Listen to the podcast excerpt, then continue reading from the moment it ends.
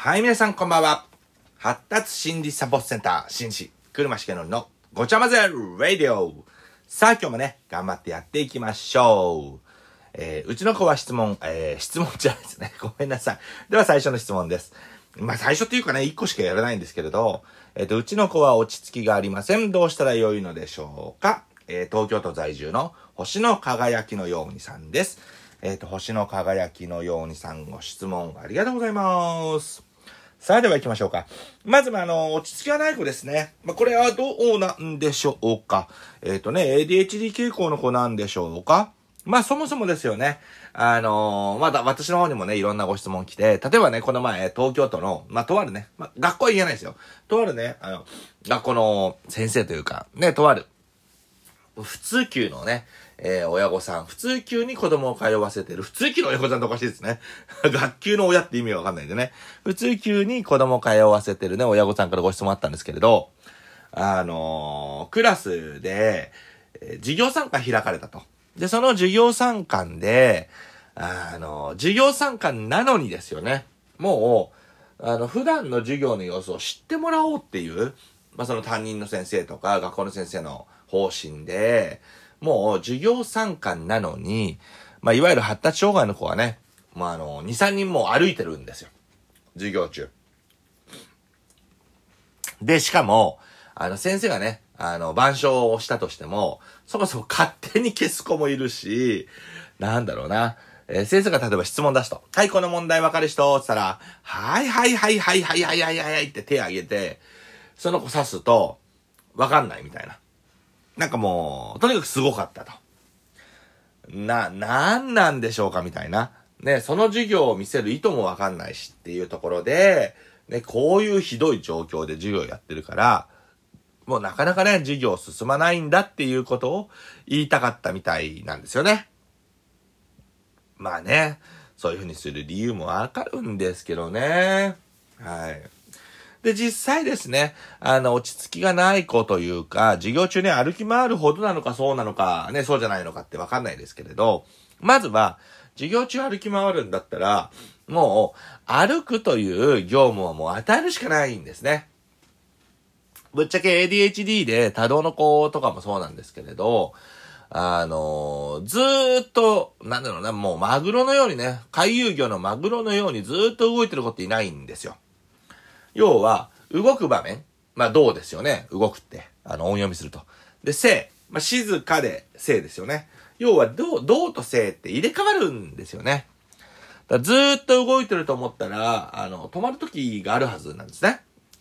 そこのコントロールを自分じゃなくて先生がするんです。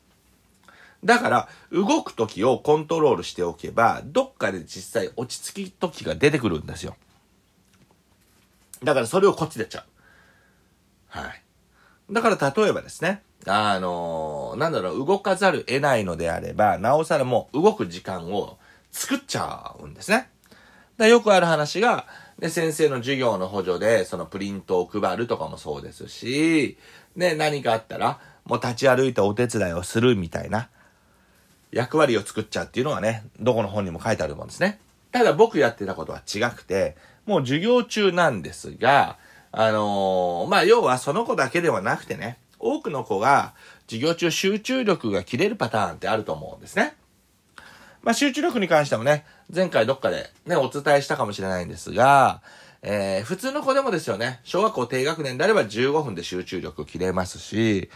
ね、小学校、中学、あの、高学年とかだとね、30分で集中力切れますし、中学生でも45分で集中力切れると。ただその中学生の45分っていうのも15分単位に切れる波が来るので、その15分単位の切れる波でね、あの、集中力切れたタイミングで一回ブレス入れてもいいと思うんですね。まあブレスってね、息継ぎじゃないですけれど、僕やってたのは、例えば全員、ね、椅子座ってないで立たせて、ジャンプ10回しましょうとかってやった時もありますし、なんだろうな、えー、ね、椅子からとにかくやっぱり立つっていうのをやってましたね。立って伸びさせたりとか、ね、横のこと、あのー、なんだろうな、そんな机動かしたりうんのしなくて済むように、あの背中伸ばし、あのほら、男女というか、あの二人でほら背中合わせに立って、で、手伸ばして、でね、片っぽの子がさ、片っぽの手首を取って、ガーッと背中曲げるやつ。ああいうやつやらしたりとかしてましたね。あの、ちなみに僕、心理師ですけど、教員免許も持ってますので、あの、授業やってました。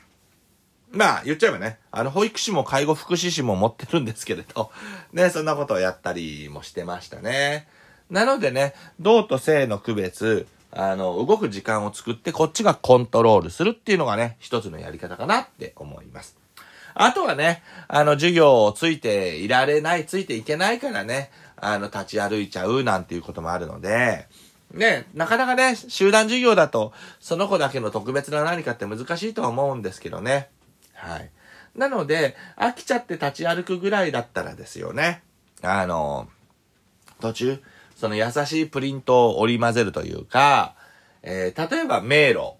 ですよね。あの、迷路はね、集中力を取り戻すのにいいのでね、迷路やらしたりとか、授業の間にね、100マス計算1回持ってきちゃうとか、ね、またはクイズの問題持ってきちゃうとか、まあね、あのー、ムズムズ病みたいに、足のムズムズ病みたいにね、歩かざるを得られないんだったら動かす。そうじゃないのであれば、何か違うね、あの、迷路とか間違い探しとか、うん、点つなぎみたいなものを、ね、授業と授業の間に持ってくるとか、何かしらかね、やってみてもいいんじゃないかなっていうふうに思います。ね、そわそわしちゃうのもそうですね。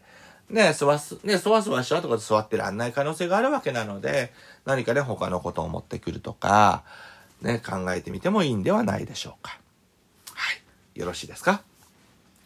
はい。ではね、えー、発達心理サポートセンターではね、えー、様々な方からのご質問をいただいております。発達心理サポートセンターのね、ホームページからでもいいですし、今回ね、このラジオアプリ、あの、レターやお便りからね、ご質問をいただいてもお答えできますので、もしね、ご興味ある方、どんどんね、ご質問いただければと思います。またね、知能検査ウィスク4に関しての検証はほぼほぼ毎週やってますのでね、まあ、今週末はないんですけれど、もしね、あの、ウィスクについてもっと知りたいとか、ウィスク取れるようになりたいなんていう人がね、もしいらっしゃれば、またはね、大人用の知能検査ウェイス4もね、出張で行ってますので、もしね、ウェイス取りたいよなんていう人いたら、ぜひぜひね、お気軽に、あの、ホームページからお問い合わせいただければと思います。はい。ではね、あったしにサポートセンターのごちゃまでレイディオまたね、明日も配信いたします。では皆さん、おやすみなさい。バイバイビー。